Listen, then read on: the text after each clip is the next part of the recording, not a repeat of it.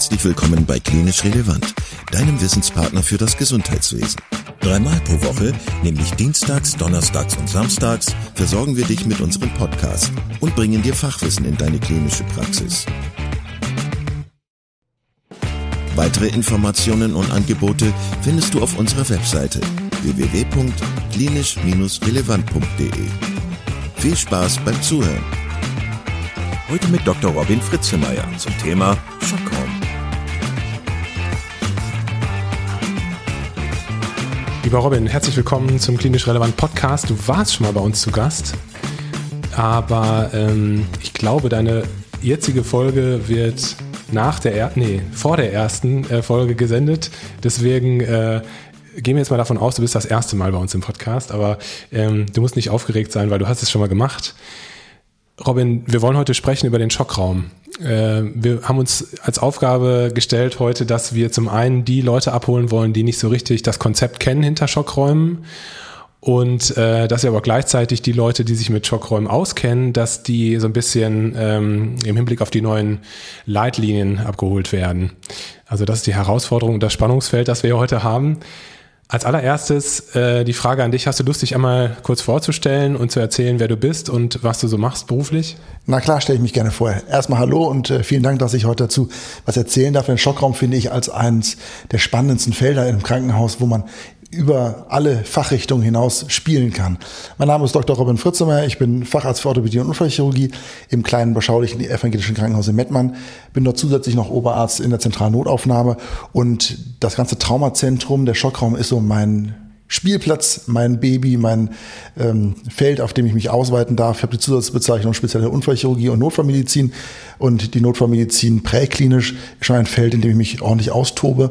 Ähm, und dann ist immer spannend die Schnittstelle zum Krankenhaus, was der Schockraum nämlich ist, ähm, ja, zu begleiten, zu bedienen und da die Reibungsverluste gering zu halten.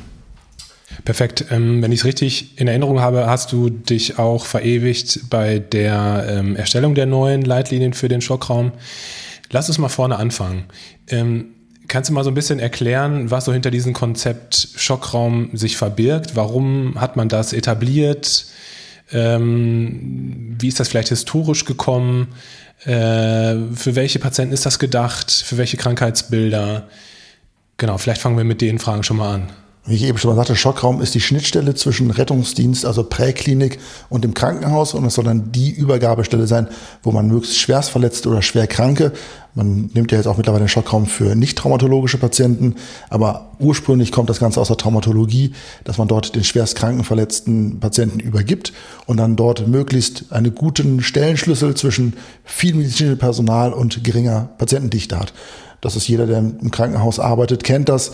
Man hat 40 Patienten auf Station, ist nur ein Arzt und im Schockraum soll es mal genau andersrum sein, dass man nicht 40 Ärzte und einen Patient hat, aber schon viel medizinisches Personal hat, aus verschiedenen Fachrichtungen hat und dann dort den Patienten ja, bearbeiten kann, diagnostizieren kann und schnellstmöglich durchschleust. Insgesamt ist das eigentlich so ein ja, gute europäische Erfindung, die dann nach Amerika rübergeschwappt hat, als Emergency Room dann irgendwann wieder nach Deutschland zurückkam. Äh, und so richtig leben wir eigentlich seit 2006 hier in Deutschland die Schockraum Welt auf. Das sogenannte Weißbuch, was von der Deutschen Gesellschaft für Unfallchirurgie verfasst worden ist, ähm, wo beschrieben ist, was für Verantwortungen wir für an einen Schockraum stellen, um einen traumatologischen Patienten möglichst gut und effektiv abzuarbeiten. Und so sind da Leitlinien daraus entstanden. Diese Leitlinie ist eine der wenigen Leitlinien, die ja wirklich über ganz viele Fachdisziplinen hinaus zusammenverfasst worden ist, um alle Verletzungsmuster und wie gesagt dann für den internistischen Bereich dann auch in anderen ähm, nicht traumatologischen Bereichen gut abzuarbeiten und dem Patienten voll das, die Aufmerksamkeit zu schenken. Das heißt, es gibt für chirurgische und für internistische Krankheitsbilder gibt es Schockraumkriterien. Kannst du mal so sagen, was so, was so die Kriterien wären, damit so ein Schockraum ausgelöst wird? Das ist sicherlich eine mit der größten Neuerungen der S3-Leitlinien, wenn wir in die Traumatologie gehen. Dort ist früher ganz viel, das heißt früher, also vor Anfang diesen Jahres, ganz viel erzählt worden, dass wir auf den Unfallmechanismus achten müssen. Wenn der Patient einen großen Rums erlebt hat, muss er in den Schockraum und wir haben dann festgestellt, dass der Patient eigentlich übertriagiert ist. Und so wurde dann ganz gewaltig ähm, das runtergeschraubt, dass wir gesagt haben, wir wollen uns an physiologischen Kriterien orientieren, also wirklich an Vitalwerten, an einer Glasgow Coma Scale, an einer Temperatur oder auch, was ja in der Präklinik auch mehr Einzug erhält, in die Sonographie, was ich draußen wirklich an pathologischen Befunden aufhebe. Dann ist natürlich ein bisschen das Verletzungsmuster mit eine Rolle spielend. Wenn ich einen instabilen Thorax habe, wenn ich zwei Röhrenknochen kaputt habe, dann sind das auch Patienten, die haben viel Trauma erlebt. Die dürfen dann auch durchaus über den Schockraum aufgenommen werden. Ähm, dann der Unfallmechanismus allgemein. Wenn ich aus einer Höhe von über drei Metern gefallen bin, unter anderem, ist das auch eine Sache, wo ich sage, da geht gerne der Patient in den Schockraum. Dann muss man auch überlegen, was hat der Notarzt draußen schon durchgeführt, hat ein Tourniquet angelegt oder ähnliches.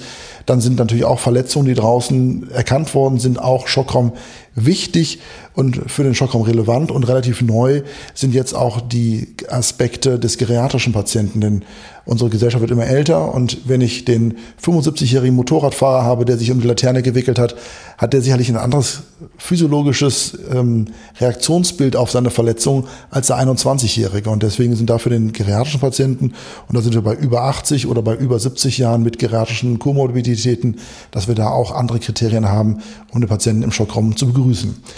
Internistischerseits hält man sich da eher an die verschiedenen Krankheitsbilder und an die verschiedenen Vitalwerte, die ich habe, dass ich mich daran entlang orientiere. Dass ich also sage, pass auf, der Patient hat jetzt äh, einen, schlechten Druck, der hat ähm, einen positiven Q-Sofa-Score, der hat Hochfieber, dass ich an solchen Faktoren mich entlang hangele und dann sage, der darf in den Schockraum gehen. Und prinzipiell, das ist in allen Leitlinien so schön formuliert, wenn der Patient einen den Eindruck macht, dass der Schockraum fähig wäre, also dass der Notarzt draußen sagt, nee, ich würde den gerne im Schockraum kommen lassen, oder auch das Krankenhaus sagt, ich mache jetzt einen Ad-Hoc-Schockraum draus, dass man auch dann den Schockraum eröffnet und Patienten darin willkommen heißt.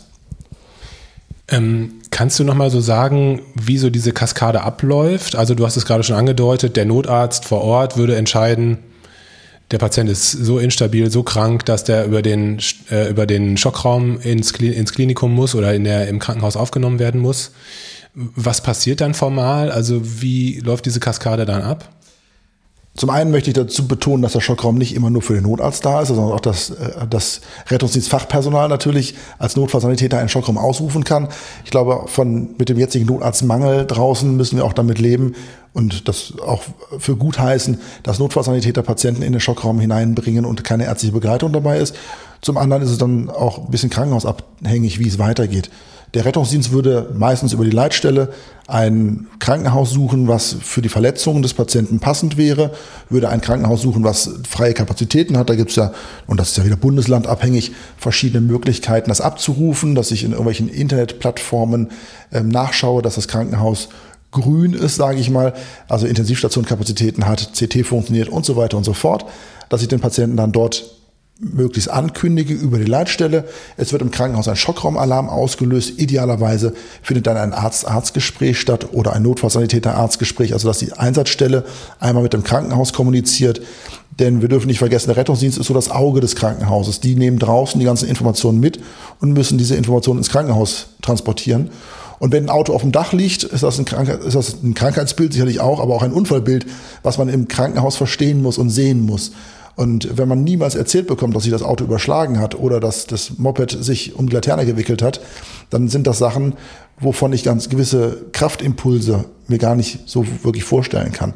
Und deswegen sind das so wichtige Kriterien, die man dann neben den ganzen Patientendaten natürlich, ist der Kreislauf stabil, ist er intubiert, wird er beatmet, habe ich irgendwelche anderen ähm, Maßnahmen ergriffen, im schlimmsten Falle sogar eine Thorakotomie durchgeführt oder ähnliches, dass ich sowas im Krankenhaus ankündige. Und dann wird im Krankenhaus der Schockraumalarm ausgelöst, auch da muss man differenzieren. Es gibt verschiedene Modelle von Krankenhaus-Schockraumalarmierung. Ähm, gibt Bundesländer, da gibt es den Schockraum A und Schockraum B. Ähm, in anderen Bundesländern heißt der Schockraum groß oder klein oder Schockraum rot oder grün. Ähm, unterm Strich ist es ein Schockraum für Schwerstverletzte oder ein Schockraum für weniger Schwerstverletzte, dass ich dann entsprechend das Personal aus dem Krankenhaus zusammentrommele. Und um es noch weiter zu differenzieren, wir haben in Deutschland mit unseren Traumanetzwerken und unseren Traumazentren drei Stufen. Wir haben einmal die lokalen Traumazentren, das sind kleine Krankenhäuser, dann die regionalen Traumazentren, die sind ein bisschen größer und die überregionalen Traumazentren, das sind richtig große Krankenhäuser, die über viele Fachdisziplinen und auch die hm, vielleicht Kolibri oder exotischen Fachdisziplinen verfügen, die nicht überall zur Verfügung sind. Das Fachpersonal wird also alarmiert, die treffen alle im Schockraum ein der Schockraum ist vordefiniert über dieses Weißbuch, was mittlerweile in der dritten Auflage im Umlauf ist, ähm, sodass jeder weiß, welche Position, welche Rolle er im Schockraum einnimmt.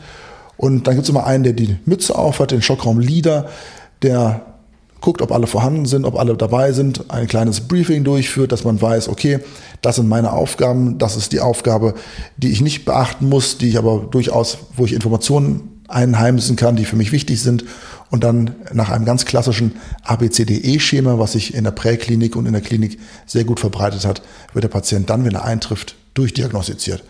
Dort hat sich dann wiederum mittlerweile eingeschliffen, dass der Patient eintrifft. Dann wird erstmal eine Übergabe gemacht zwischen der Präklinik und der Klinik. Das wird häufig auf ein schickes Whiteboard oder ähnliches geschrieben, dass man die Daten zusammengesammelt hat.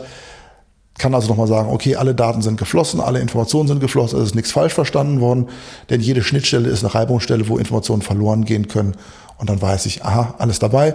Dann wird der Patient übernommen und ist dann in den Fängen der Klinik. Und kannst du nochmal sagen, ähm, jetzt zum Beispiel an dem Beispiel hier im Haus, welche Leute sind dann im Schockraum vorhanden? Wer, wer wird dann alarmiert?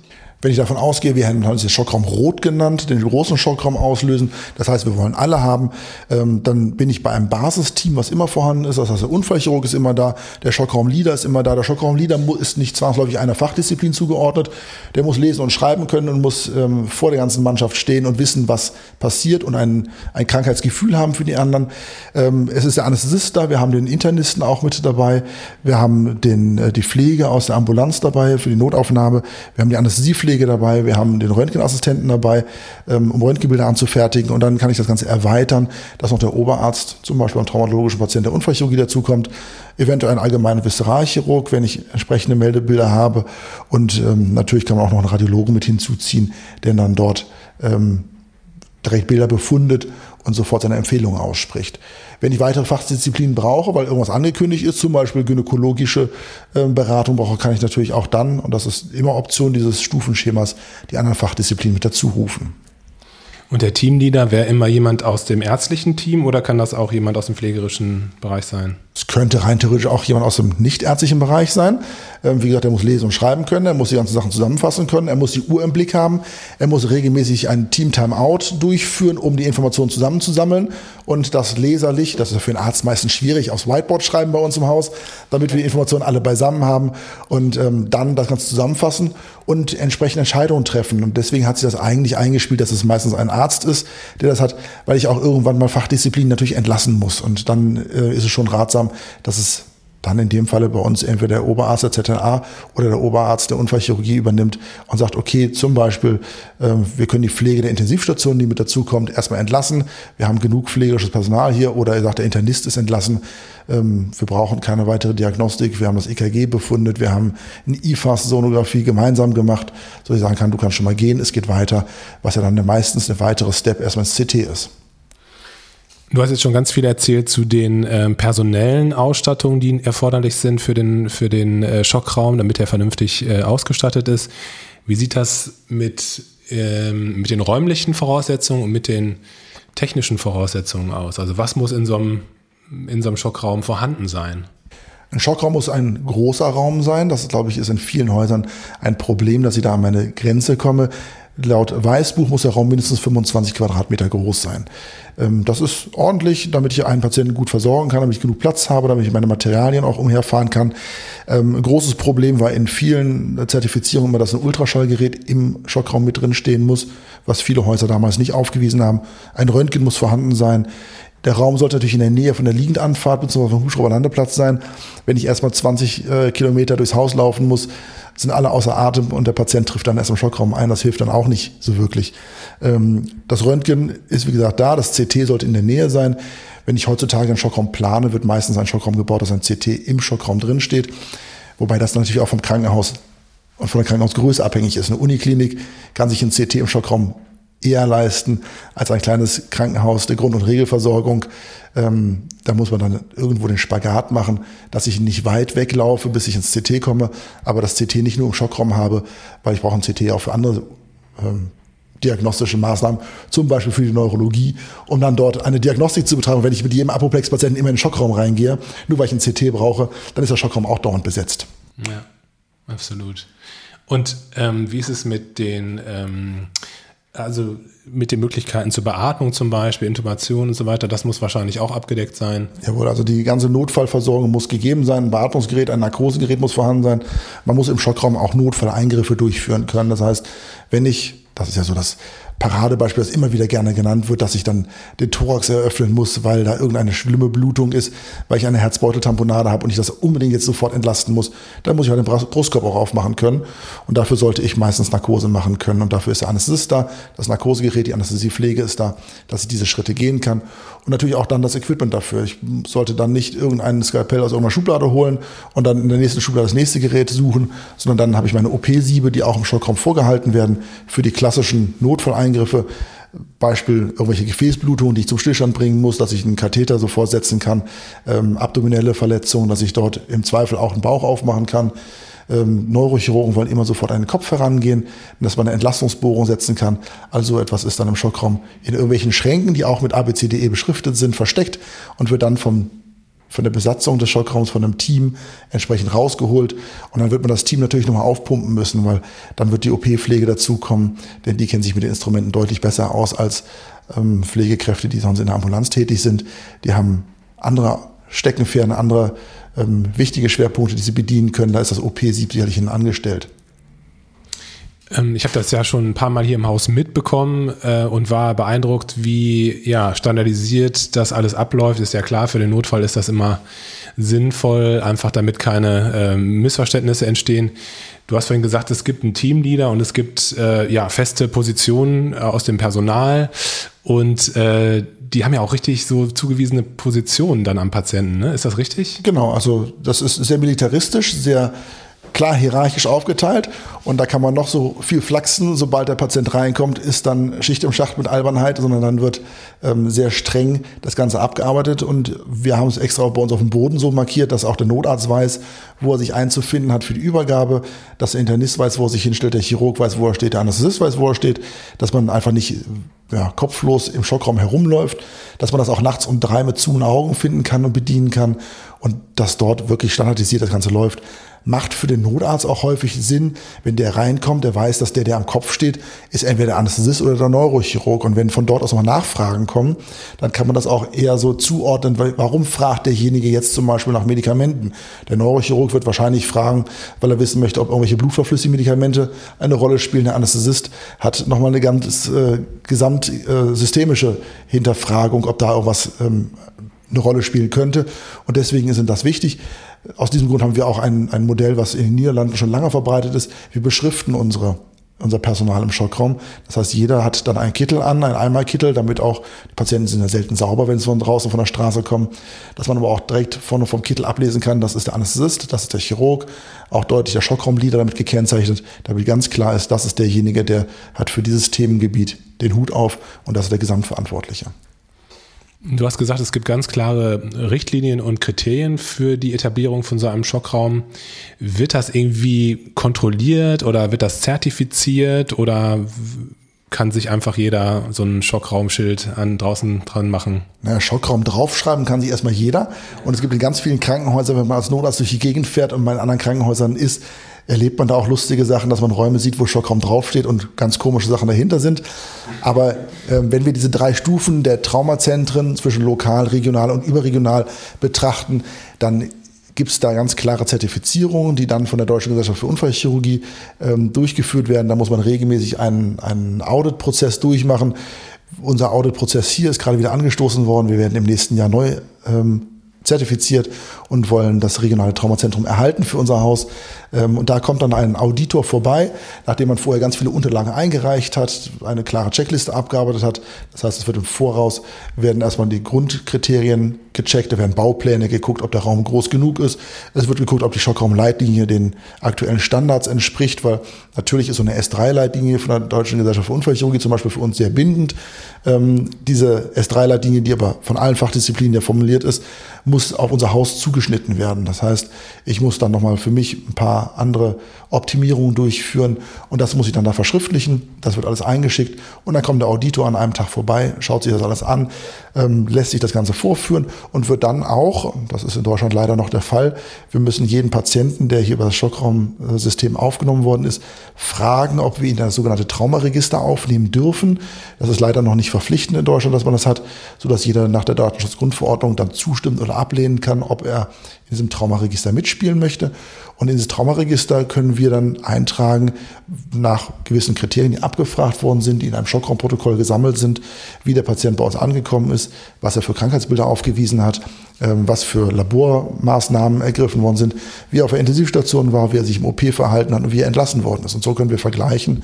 Und das ist mittlerweile sehr groß. Diese Traumazentren, die da mitspielen, sind äh, nicht nur deutschlandweit, sondern auch die Benelux-Staaten, Österreich, Dänemark, ähm, spielen da eine große Rolle. Und wir sammeln das. Und davon wird der Auditor sich einige Akten zeigen lassen, wird da eine Summe an Akten vorgegeben bekannt gegeben, welche eine Rolle spielen können und davon werden dann verschiedene Stichproben genommen, um zu gucken, dass wir wirklich aufrichtig dokumentiert haben, vernünftig das Ganze abgearbeitet haben und im Sinne dieser Schockraumdiagnostik, dieser Traumazentren gehandhabt haben. Denn unterm Strich ist das große Ziel eigentlich, dass man mit dieser Versorgung möchte, dass zu jeder Zeit an jedem Ort in Deutschland die gleich gute Versorgung für einen Traumapatienten zur Verfügung steht. Und das soll sein, ob ich die Bundesländer mögen es mir nachsehen, nachts im Dunkeln in Mecklenburg-Vorpommern die gleiche Versorgung habe wie im Speckmantel-Ruhrgebiet ähm, bei an voller Dienstzeit, wenn alle im Krankenhaus sind, dass beide Patienten maximal gut versorgt sind. Ähm, dann lass uns doch mal weitergehen zu den neuen Leitlinien, von denen du gerade gesprochen hast, von der S3-Leitlinie, wo du gesagt hast, dass unheimlich viele Fachgesellschaften beteiligt gewesen sind, ganz viele Menschen äh, dabei gewesen sind. Ich kann mir vorstellen, das ist ein Balanceakt, dass man da dann einen endgültigen Text entwirft. Ähm, für die Leute, die schon in, in Schockräumen äh, arbeiten, beziehungsweise mit dem Konzept ja gut äh, zurechtkommen und das kennen, was hat sich geändert? Jetzt abgesehen von den Kriterien für die, für die, ähm, für die Behandlung im Schockraum, was gibt es sonst noch für Änderungen? Also insgesamt muss man sagen, diese S3-Leitlinie war ein großer Quantensprung. Jetzt wieder ist wieder ein riesen Kraftakt gewesen. Es wird geplant, dass die auch in eine Lifeline-Leitlinie umgesetzt wird. Ähm, das ist ein riesen Baustein, sind 483 Seiten geworden. Ist also eine Menge durchzulesen. Auch selbst die Kurzform ist sehr umfassend. Ähm, da sind 332 Empfehlungen drin, wo 69 von neu sind. 71 haben wir modifiziert, ähm, um es einfach zu aktualisieren. Und ich glaube, auch wenn das nur die Aufnahmekriterien sind, das ist der größte Baustein, der neu verfasst worden ist. Denn wir haben verstanden, wenn man ein Auto gegen einen Baum fährt, dann ist mittlerweile auch gewollt, dass diese Deformität am Auto auftritt. Früher hat man gesagt, ab einer gewissen Zentimeterzahl ist es auf jeden Fall für einen Schockraum eine Indikation. Aber unterm Strich muss man sagen, die Patienten waren alle kerngesund, die ins Krankenhaus kommen. Und wir machen einen riesen Schockraum Brimbamborium für den Patienten, der nachher wieder aufsteht und sagt, ich habe doch gar nichts, ich gehe nach Hause. Ähm, und das ist schon ein großes Verständnis ähm, gewesen, zu sagen, wir übertriagieren extrem. Und damit sind sie an vielen Bausteinen kleine Veränderungen durchgeführt worden, aber das sind eigentlich die größten Veränderungen, die dann so umgesetzt worden sind. Hinzu kommt, wie gesagt, das Verständnis der geriatrischen Patienten, dass wir da nochmal dran rum manipuliert haben und verfeinert haben, dass der so wie man immer sagt, die Kinder sind keine kleinen Erwachsenen, ist eigentlich der alte Mensch auch kein einfach nur ein alter Erwachsener, sondern auch nochmal ein ganz anderes systemisches Bild, was ja, beurteilt werden muss. Du hast gesagt, dass es in den unterschiedlichen Bundesländern auch unterschiedliche Formen von Schockräumen gibt. Also Bayern hast du gesagt, dass es da äh, klein und groß gibt. Schockraum A und Schockraum B. Schockraum A und, äh, und B. Und äh, hier in der Klinik hast du gesagt, dass es grün und rot gibt. Genau. Ähm, also da scheint es ja gewisse Interpretationen zu geben. Du hast ja auch gesagt, dass das Ganze so auf die Häuser, auf die äh, äh Infrastruktur natürlich gemünzt werden muss. Aber grundsätzlich äh, gibt es eben diese Vorschriften, die äh, eingehalten werden müssen und die halt dazu führen sollen, dass es einen gewissen Standard gibt, der, der eingehalten werden soll. Genau, wenn ich so ein zertifiziertes Traumazentrum sein möchte, dann muss ich diesen Standard halten und der Standard sagt also diese Raumstrukturen, die ich genannt habe, ähm, das Personal, was vorhanden ist. Und dann kann ich natürlich möglich, wenn ich weiß, dass der Patient nicht den maximalen Schockraumstandard jetzt verlangt, dass ich zum Beispiel ähm, den Neurochirurgen nicht brauche, dann kann ich natürlich auch eine kleinere Runde alarmieren und ohne Neurochirurgen erstmal den Schockraum abarbeiten. Ähm, und das kann man für die Häuser strukturieren, das kann man bundeslandintern strukturieren, aber unterm Strich muss der Schockraum das Material vorweisen, als wenn immer das große Karussell gefahren wird. Also, ob man das dann Schockraum groß, Schockraum A, Schockraum rot nennt, das ist völlig egal. Hauptsache ist das drin, was draufsteht. Mir ist gerade mal eine Frage noch eingefallen. Ähm, du hast ja gesagt, dass die meisten Patienten dann eingeschlossen werden in dieses Traumaregister. Ähm, heißt das auch, dass man sozusagen wissenschaftlich nachweisen konnte, dass das Outcome der Patienten durch die Schockraumversorgung besser ist? Ist das so? Genau. Dieses Traumaregister ist die Datenbank für wahnsinnig viele wissenschaftliche Ausarbeitungen. Und ähm, mit Hilfe dieser Datenbank, die einmalig ist, können wir wunderbar nachvollziehen, wie sich die Traumaversorgung in Deutschland verhalten hat und verändert hat. Ähm, unterm Strich muss man sagen, dass die Sterblichkeit nach einem Trauma, insbesondere nach einem Verkehrsunfall, in den letzten 20 Jahren deutlich gesunken ist. Und das kann man anhand dieser Zahlen auch gut nachvollziehen. Und da werden einfache Sachen klar ersichtlich, aber wir leben nun mal in einer Zeit, wo alles evidenzbasiert und mit Studien bewiesen sein muss. Und dann kann es noch so logisch sein, dass wenn man tief fällt, schwer verletzt ist, es muss man, man muss es nachweisen. Und das kann man anhand des Traumaregisters, indem ich sage, guck mal hier, der Patient ist jetzt tief gefallen und hat die und die Verletzungen gehabt. Und das ist schlimmer, als wenn er weniger tief fällt und deswegen hat er weniger Verletzungen. Das ist logischer Menschenverstand, aber ich kann es jetzt auch beweisen. Deswegen ist so ein Traumaregister total wichtig und total schön. Es ist schade, dass es nicht jeder automatisch eingeschlossen werden muss, sondern dass wir dann erst zu den Patienten flitzen müssen und die dann äh, zustimmen müssen. Und wir hier zumindest bei uns im Hause haben extremst die Erfahrung gemacht, dass Patienten sehr zurückhaltend mit der Zustimmung geworden sind. Als ich das hier übernommen habe, war man noch sehr großzügig. Da haben ganz viele Patienten gesagt, jawohl, kein Problem, mache ich mit, helfe ich gerne. Mittlerweile sind die Leute eher dazu geneigt zu sagen, nee, das sind meine Daten, da möchte ich nicht mitmachen. Dann versucht man nochmal Aufklärung zu machen. Es gibt immens viel Informationsmaterial, was man den Patienten aushändigen kann und ihm das dann darstellt. Häufig bleibt es aber dann bei Nein, wenn man einmal Nein gesagt hat. Also die, man will ja auch keinen überreden. Das soll aus wirklich freier ähm, Entscheidung gut entschieden werden. Alles klar, ich finde, wir haben ähm, alles Wichtige besprochen aus meiner Sicht. Äh, wir haben das Konzept vom, vom Schockraum besprochen, wir haben die Intention dahinter besprochen, wir haben über die ja, personelle und technische Ausstattung gesprochen, ja, und wir haben über die neuen Leitlinien gesprochen. Wer ähm, noch nicht weiß, was er lesen soll heute Abend, kann sich ja dann noch mit diesen 300 oder 400 Seiten beschäftigen. Ich danke dir ganz herzlich, dass du dir heute Zeit genommen hast. Hat mir riesig Spaß gemacht und äh, ja, ich hoffe auf ein weiteres Gespräch mit dir. Sehr gerne. Vielen Dank, dass du heute wieder zugehört hast und unser Gast gewesen bist. Wir hoffen sehr, dass dir dieser Beitrag gefallen hat und du etwas für deinen klinischen Alltag mitnehmen konntest. Wenn dem so sein sollte, dann freuen wir uns sehr über eine positive Bewertung bei Apple Podcasts. Falls du Lust hast mitzumachen und es einen Themenbereich gibt, in dem du dich besonders gut auskennst, dann melde dich doch gerne unter kontakt@klinisch-relevant.de. Gleiches gilt, wenn du Themenvorschläge oder konstruktive Kritik für uns hast. An dieser Stelle auch der Hinweis auf unseren Newsletter, den du unter www.klinisch-relevant.de abonnieren kannst und der dich immer auf dem Laufenden hält. Wenn du dich für unseren Newsletter einträgst, bekommst du einen 5-Euro-Gutschein, mit dem du in unserer Fortbildungsakademie einkaufen kannst. Wir wünschen dir jetzt bis zum nächsten Mal eine gute Zeit und freuen uns, wenn du bald wieder einschaltest. Pass auf dich auf, bleib gesund. Bis zum nächsten Mal. Ciao.